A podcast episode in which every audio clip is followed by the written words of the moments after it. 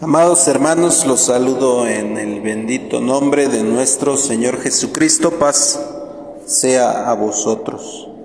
Pues bien, continuamos con la temática de Génesis palabra por palabra.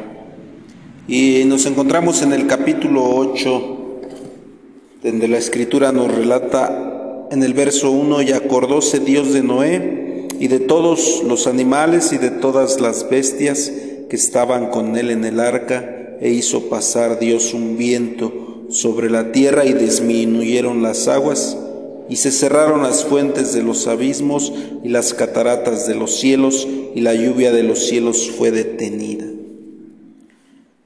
Pues en estos primeros dos versos, hermanos, vamos a encontrar primeramente el verso 1 nos dice, y se acordó Dios de Noé y de todos los animales y de todas las bestias que estaban con él en el arca, e hizo pasar Dios un viento sobre la tierra y disminuyeron las aguas.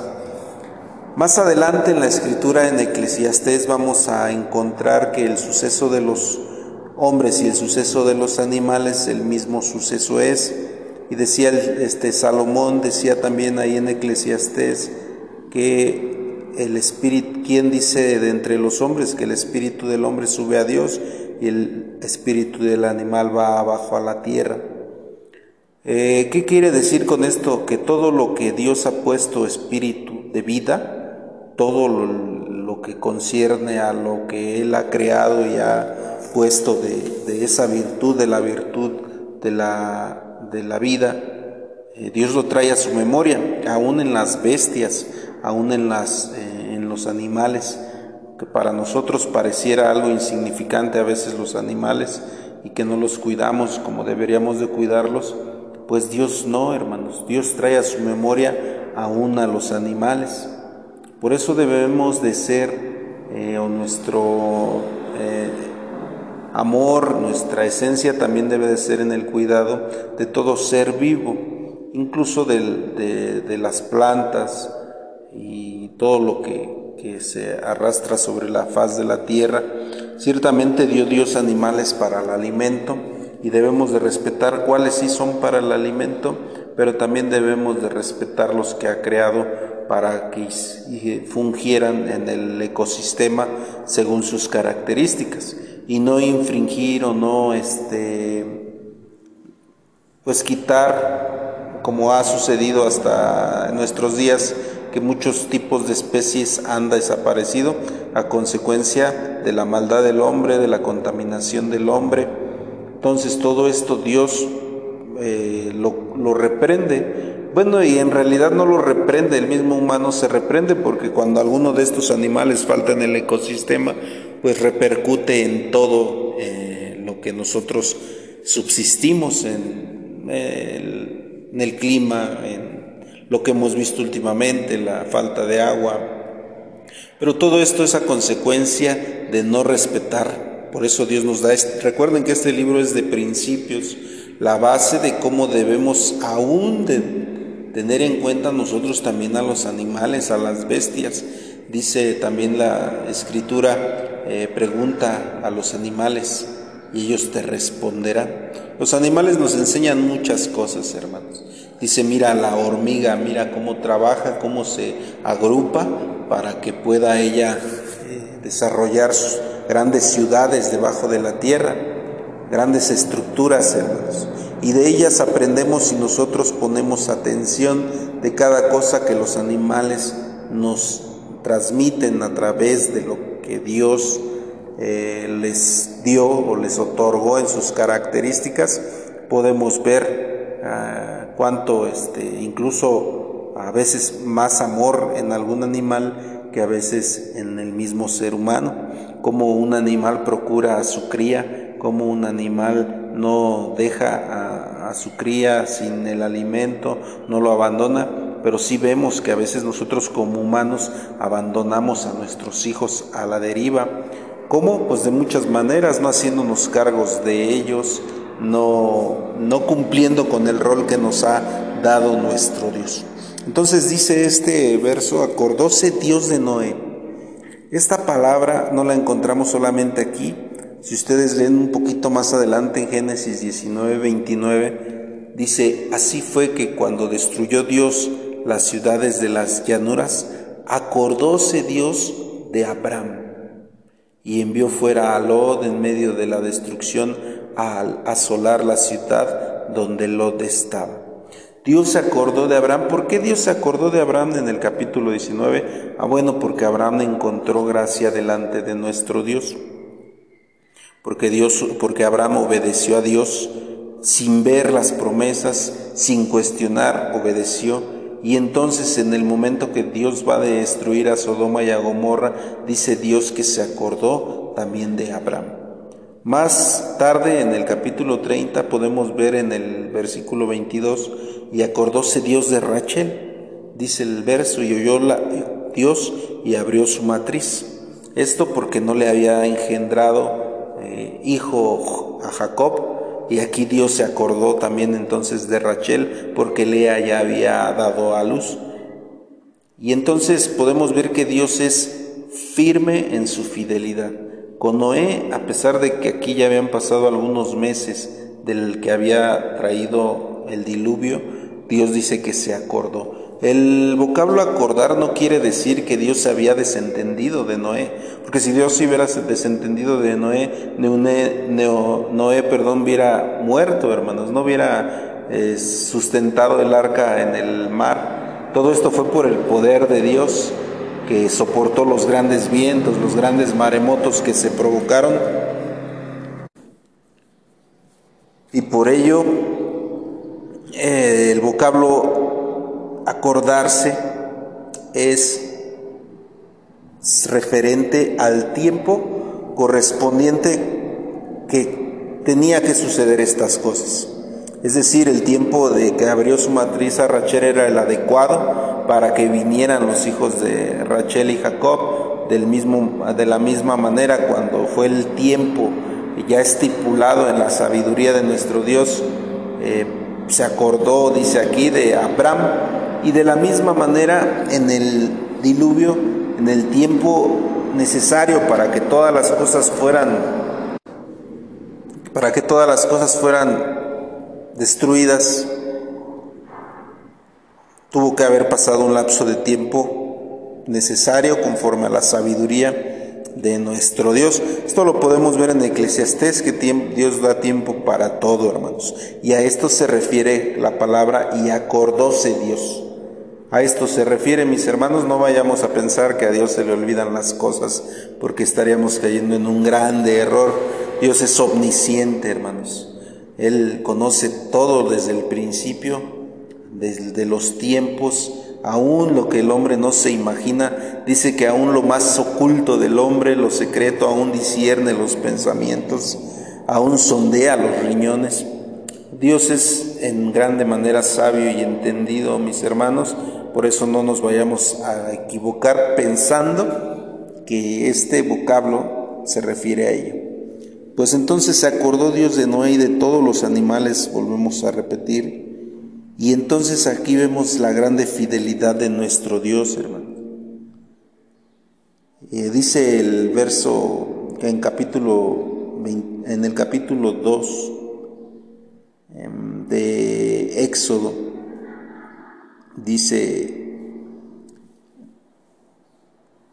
mas, dice, la misericordia de Jehová, cantaré, perdón, es un salmo, hermanos, eh, perpetuamente de generación en generación, y haré notoria su fidelidad.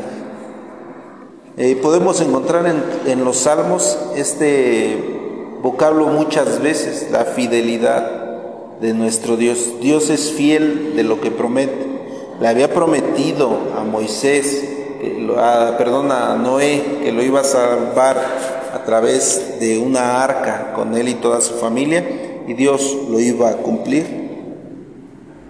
Entonces dice que todo esto, hermanos, hizo pasar un viento sobre la tierra y disminuyeron las aguas. Todo esto pudiera parecer increíble para el hombre, pero son cosas, incluso situaciones que hoy suceden en nuestra actualidad. Más adelante, en tiempos del apóstol Pablo, el apóstol Pablo cuando naufragó, también dice que a causa de que la, nave eh, naufragara fue causa de un viento tan fuerte que ellos llamaron Euroclidón. Eso lo pueden encontrar en el libro de los Hechos, cuando Pablo eh, va llevado a Roma para ser enjuiciado, para ser enjuiciado. Entonces, este viento era tan fuerte, e incluso en los tiempos modernos, eh, en el año de 1934 en Estados Unidos, eh, dicen que se detectaron vientos o ráfagas de vientos de hasta 372 kilómetros por hora. En un viento, hermanos, imagínense un carro a más de 100 kilómetros por hora contra cualquier casa o contra cualquier ser humano que va a provocar. Imagínense un viento a 372 kilómetros. Los vientos, hermanos, lo más que tenemos a la vista, pues son los tornados, los remolinos, eh, pero en este tiempo, en el tiempo en el que las aguas estaban sobre de todas las montañas, aún de la más alta, pues no había donde chocaran los vientos. Los vientos eran de continuo, no había manera que chocaran o que perdieran fuerza. Entonces podemos ver que había ráfagas de viento posiblemente superiores a las que se registraron, por ejemplo, en Estados Unidos o se han registrado en, en otros tiempos. E incluso si, si nos profundizáramos más, pudiéramos ver que, que en otros, eh, en el, dentro del sistema solar, los científicos han detectado fuera del globo terráqueo vientos eh, superiores a los 2.000 o 3.000 kilómetros por hora. Podemos ver que son otras este, características en las que se viven fuera del globo terráqueo, pero también las circunstancias en las que estaba la Tierra anegada en agua eran muy diferentes, donde no había nada que entorpeciera la fuerza. El viento es tan poderoso, hermanos, que por eso la palabra de Dios alude a él como un poder Dice nuestro Señor Jesucristo, porque las palabras que yo os hablo son espíritu y son vida. Es un poder el, viento, las palabras, porque las palabras emanan a través del viento y pudiéramos analizar que, que este tiempo que pasaba eh, Noé, pues estos vientos despejaban las aguas y las iban a llevar a un lugar. Recordemos que se habían roto las fuentes, se había, Dios había puesto límites a los mares, porque Dios tiene leyes para todo. Aún el mar, dice la escritura, que con su arrogancia se sujeta a Dios, Dios lo reprende con su poder, aunque el mar es el elemento, yo creo, más grande que hay en nuestro planeta, un 85 o 75% de nuestro planeta es agua o es mar, aún el mar se reprende con la voz de nuestro Dios. Por eso dice el verso 2, y se cerraron las fuentes del abismo y las cataratas de los cielos, la lluvia de los cielos fue detenida. Las leyes que están impuestas sobre todos los elementos y sobre toda la tierra, sobre todo lo creado, solamente Dios los puede quitar y los puede poner. Es decir, solamente Él quitó en ese momento, rompió las, las fuentes, rompió las leyes que él mismo había creado para los límites del mar para cumplir un propósito, pero luego los vuelve a poner y lo vuelve a sujetar como lo había creado en los primeros días de la creación. Entonces podemos ver en todos los aspectos el grande poder que tiene nuestro Dios, hermanos. Por eso, aún en los poderes humanos, eh, los profetas no se equivocan y dice que Él pone reyes y quita reyes. Todo es de Dios, hermanos, todo es de Dios. Nada se mueve o nada se hace sin su voluntad, porque este, sus, espíritus, sus siete espíritus, sus siete ojos que menciona el Apocalipsis están sobre toda la faz de la tierra. No hay nada que se pase por alto, nada oculto para nuestro Dios. Todo, todo, todo cuanto nuestros ojos alcanzan a ver están sujetos a la voluntad de nuestro Padre.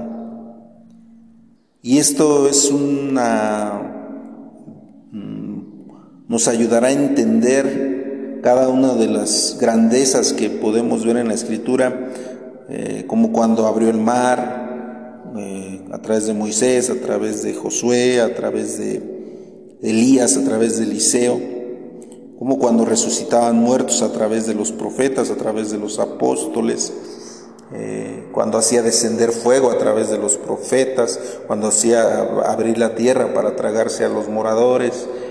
Eh, todo, hermanos, podemos entender que estos principios aquí están marcados bajo el poder, bajo las mismas limitantes que pone Dios, pero que Él mismo puede hacer que esas limitantes sean quitadas para que su poder sea manifiesto ante los ojos del ser humano. Entonces, verso 3 dice, y tornáronse las aguas ahora sí regresaron, fíjense, de, a través de estos vientos, tal vez más grandes que aquel Euroclidón que yo les mencionaba, o que menciona la escritura, eh, estos vientos de, de cientos de kilómetros por hora regresaban a su lugar y decrecieron las aguas al cabo de 140 días. Estamos hablando de cuatro meses, casi cinco meses, que empezó a decrecer el agua, hermanos. El monte más alto, recuerden que ya habíamos visto que aún el monte más alto se había tapado. El monte más alto se cree que es el, el Everest, eh, está precisamente en Asia, está a muy poca distancia de donde atrancó el arca. El Everest está rumbo al noreste de la India, un poquito más al noreste de, de, Armenia, donde atrancó el arca. No sé cuánta sea la distancia, pero la pueden cotejar de, del monte Ararat hacia el monte Everest. Ese, ese está ahí en este, del, al norte de, de la India y mide 8.848 metros, o sea, casi 9 kilómetros tiene de altura.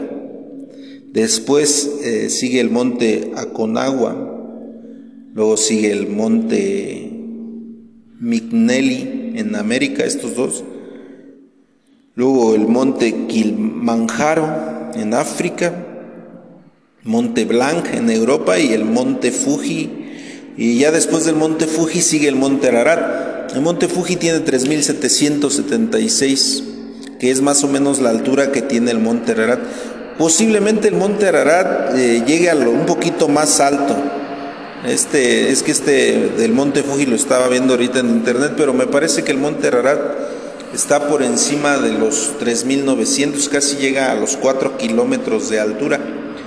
Este, ahorita lo vamos a ver bien este dato en el siguiente episodio para, para analizarlo bien, eh, porque aquí en el verso 3 pues nada más nos está hablando de conforme van decreciendo las aguas y al cabo de 150 días, perdón, es decir, después de 5 meses, reposó el arca, dice, en el mes séptimo. Esto también es muy interesante. El mes séptimo, recordemos, del calendario pero es el mes de Tirri.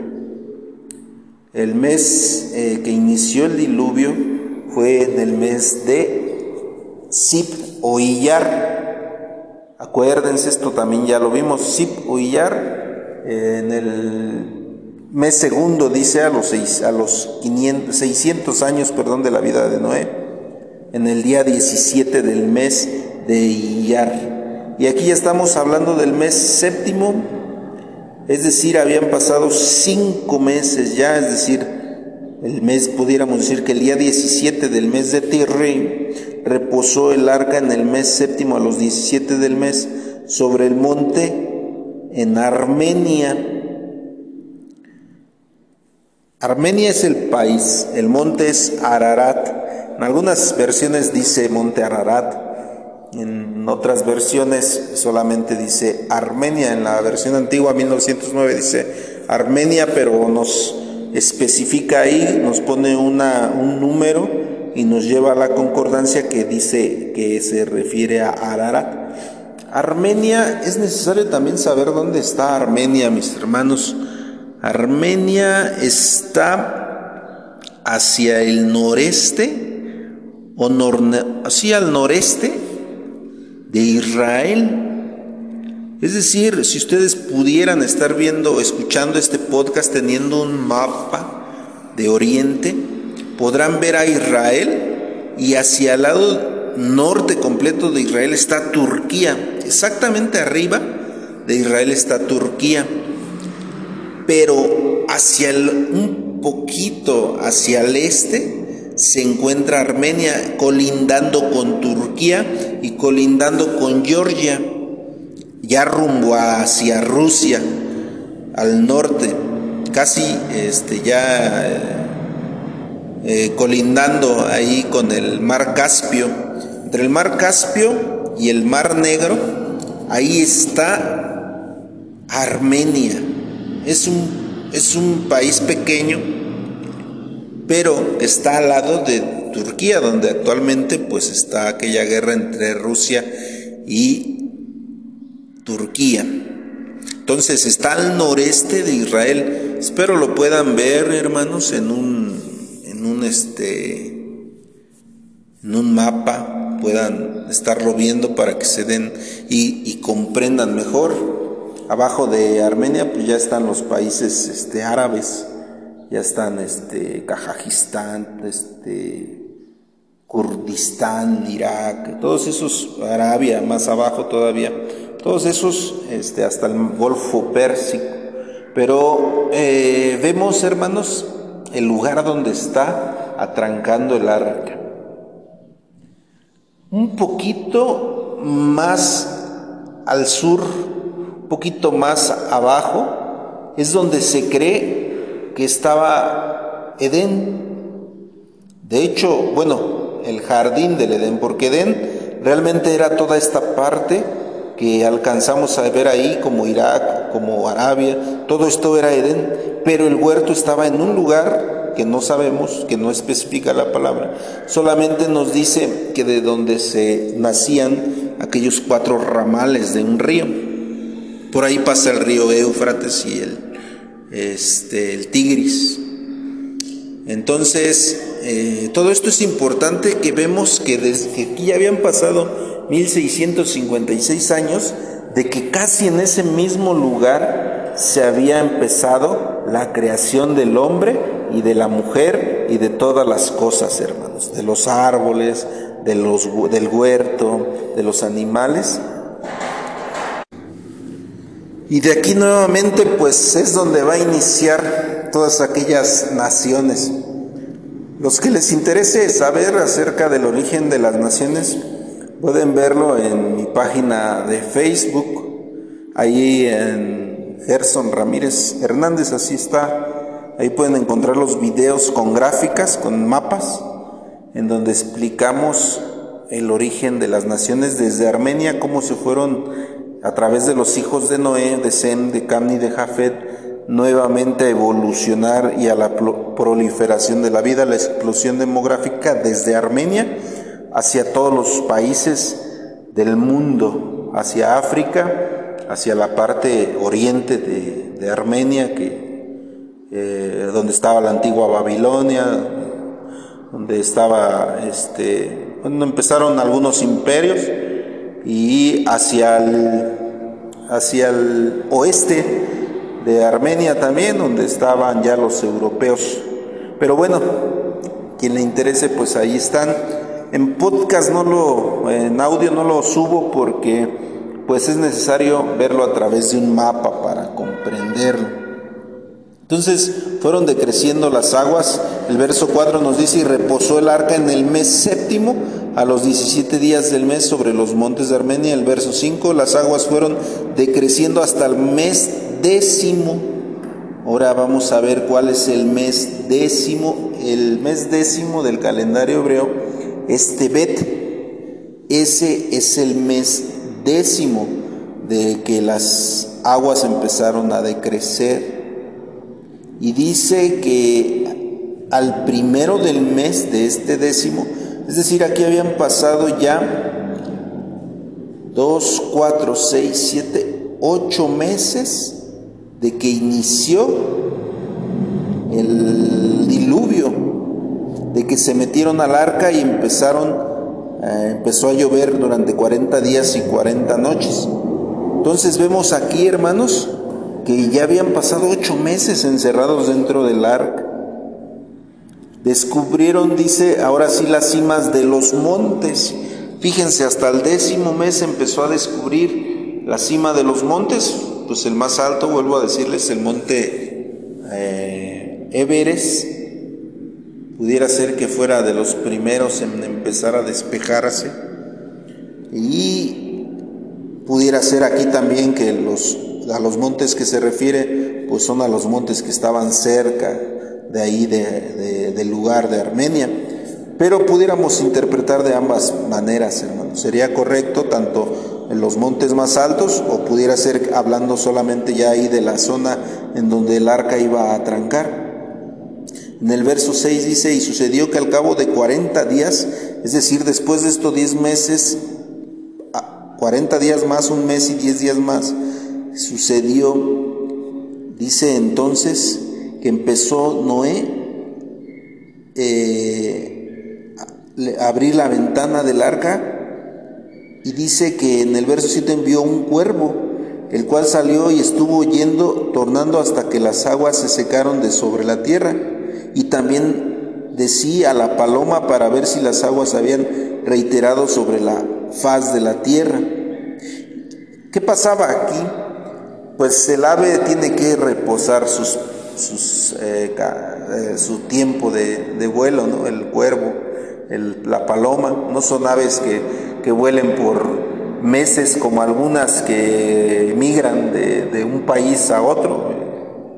Muchas eh, aves de México vuelan a África a alimentarse de ciertas este, especies y regresan pero estas, tanto el cuervo como la paloma, no son aves que sean eh, hechas para largos vuelos o para un tiempo eh, largo. Por eso eran enviadas estas aves. No menciona aquí que manda ni un águila, ni un halcón, ni otro tipo de aves, sino que manda cuervo y paloma para poder eh, ver que tenían que regresar porque tenían que buscar un lugar donde nuevamente descansar para no morir exhaustas.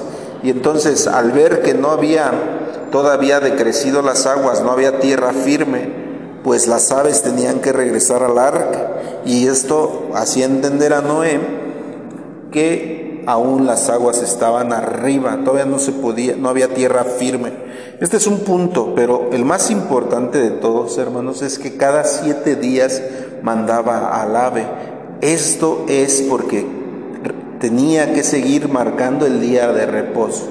Esto inclusive lo podemos tomar desde el inicio de que empezó el, el, diluvio, hermanos. Acuérdense que el día de reposo está desde la creación, no está a partir de Sinaí, cuando Dios, Moisés da o recibe los decretos, las tablas de la ley, no. Recordemos que el guardar el reposo ya lo hacían pues desde Adán en adelante, hermanos. ¿eh? Este mandato es eterno, es perpetuo y será señal, dice, hasta que vuelva a venir nuestro Señor Jesucristo por segunda vez. Entonces, aquí Noé vemos que inclusive guardaba en este aspecto, mantenía vigente el reposo del día del Señor. ¿Por qué? Para que no se perdieran los seis días que se dedica el hombre a sus labores y el séptimo marcado Acuérdense que la paloma, hermanos, cuando viene nuestro Señor Jesucristo y es bautizado, dice que el Espíritu desciende corporalmente en forma de paloma. También, de alguna manera, señalando aquella, eh, al ungido de Dios. Y en este caso, Noé lo estaba utilizando como un simbolismo también, pues, de, inclusive pudiéramos irnos más a lo profético, en Cantar de los Cantares le, menciona paloma mía a la iglesia de Dios. Pero bueno, estos son términos que, que, son importantes y se los marco y se los nombro porque todo esto se usa en la profecía. Recordemos que estos son principios, hermanos, para todo, para todo, tanto para vivir moralmente, para vivir eh, espiritualmente, para ir conociendo la doctrina y sobre todo para entender la profecía bíblica. Entonces, estos se los marco nada más así de rápido, porque cuando llegue el momento vamos a empezar a hablar de profecía, después de que, si Dios permite, terminemos Génesis, vamos a empezar a hablar de profecía bíblica. O posiblemente lo empecemos a compaginar ya subiendo algunos podcasts ya de profecía, porque también este, no, no nos este, gane el, tiempo y, podamos también este, explicar algo de profecía. Entonces pongan mucha atención. La paloma tiene mucho, el cuervo también tiene mucho que ver, que lo vamos a explicar conforme lo vayamos, eh, vayamos avanzando. Entonces, dice el verso 7, eh, envió al cuervo, el cual salió y estuvo yendo, tornando hasta que las aguas se secaron de sobre la tierra. Entonces también decía a la paloma para ver si las aguas se habían retirado de sobre la faz de la tierra. Dice, y no halló la paloma donde asentar la planta de su pie y volvióse al arca, porque las aguas estaban aún sobre la faz de la tierra. Entonces él extendió su mano y cogiéndola hízola entrar consigo en el arca. Y esperó, dice, aún otros siete días y volvió a enviar la paloma fuera del arca y la paloma volvió a él a la hora de la tarde y he aquí que traía una hoja de oliva, hermanos. Aquí, ¿qué quería decir? Que ya traía una hoja de oliva, pues que ya había algunos arbustos o algún, algo seco en donde pudo ella tomar esta hoja. Esta hoja que traía la paloma también se va a utilizar en la profecía bíblica, hermanos. Por eso aquí especifica que es una hoja de oliva, la que la paloma traía en el séptimo día. Todos estos anótenlos, eh, porque todo esto tiene que ver con la profecía bíblica. Eh, les había dicho en algún momento que la profecía bíblica o que uno de los libros más proféticos es Génesis. Inclusive pudiera atreverme a decirles que más profético que Apocalipsis. Apocalipsis es un libro de figuras, pero de profecía, Génesis es uno de los libros con más profecía, así como los salmos. Acuérdense, profecía y, escritura en figuras son cosas diferentes. Porque lo que escribe Juan en la isla de Patmos, en Apocalipsis, mucho de lo que escribe Juan no era profecía, era historia, pero en figuras. Acuérdense que él empieza a hablar del sellamiento en el capítulo 7, en el capítulo 14, del sellamiento de los 144 mil. Eso ya había sucedido antes de que Juan lo dijera. Por eso el ángel le dice, escribe las cosas que fueron, las que son y las que han de ser. Es decir, que Juan escribió pasado, presente y futuro, pero en figuras. Y el libro de Génesis es completamente profético en, bueno, en, algunas partes. También hay que entender cuál es historia y cuál es profecía. Entonces pongamos mucha atención en esto, hermanos. ¿eh? la parte de la que, que estamos viendo dice que traía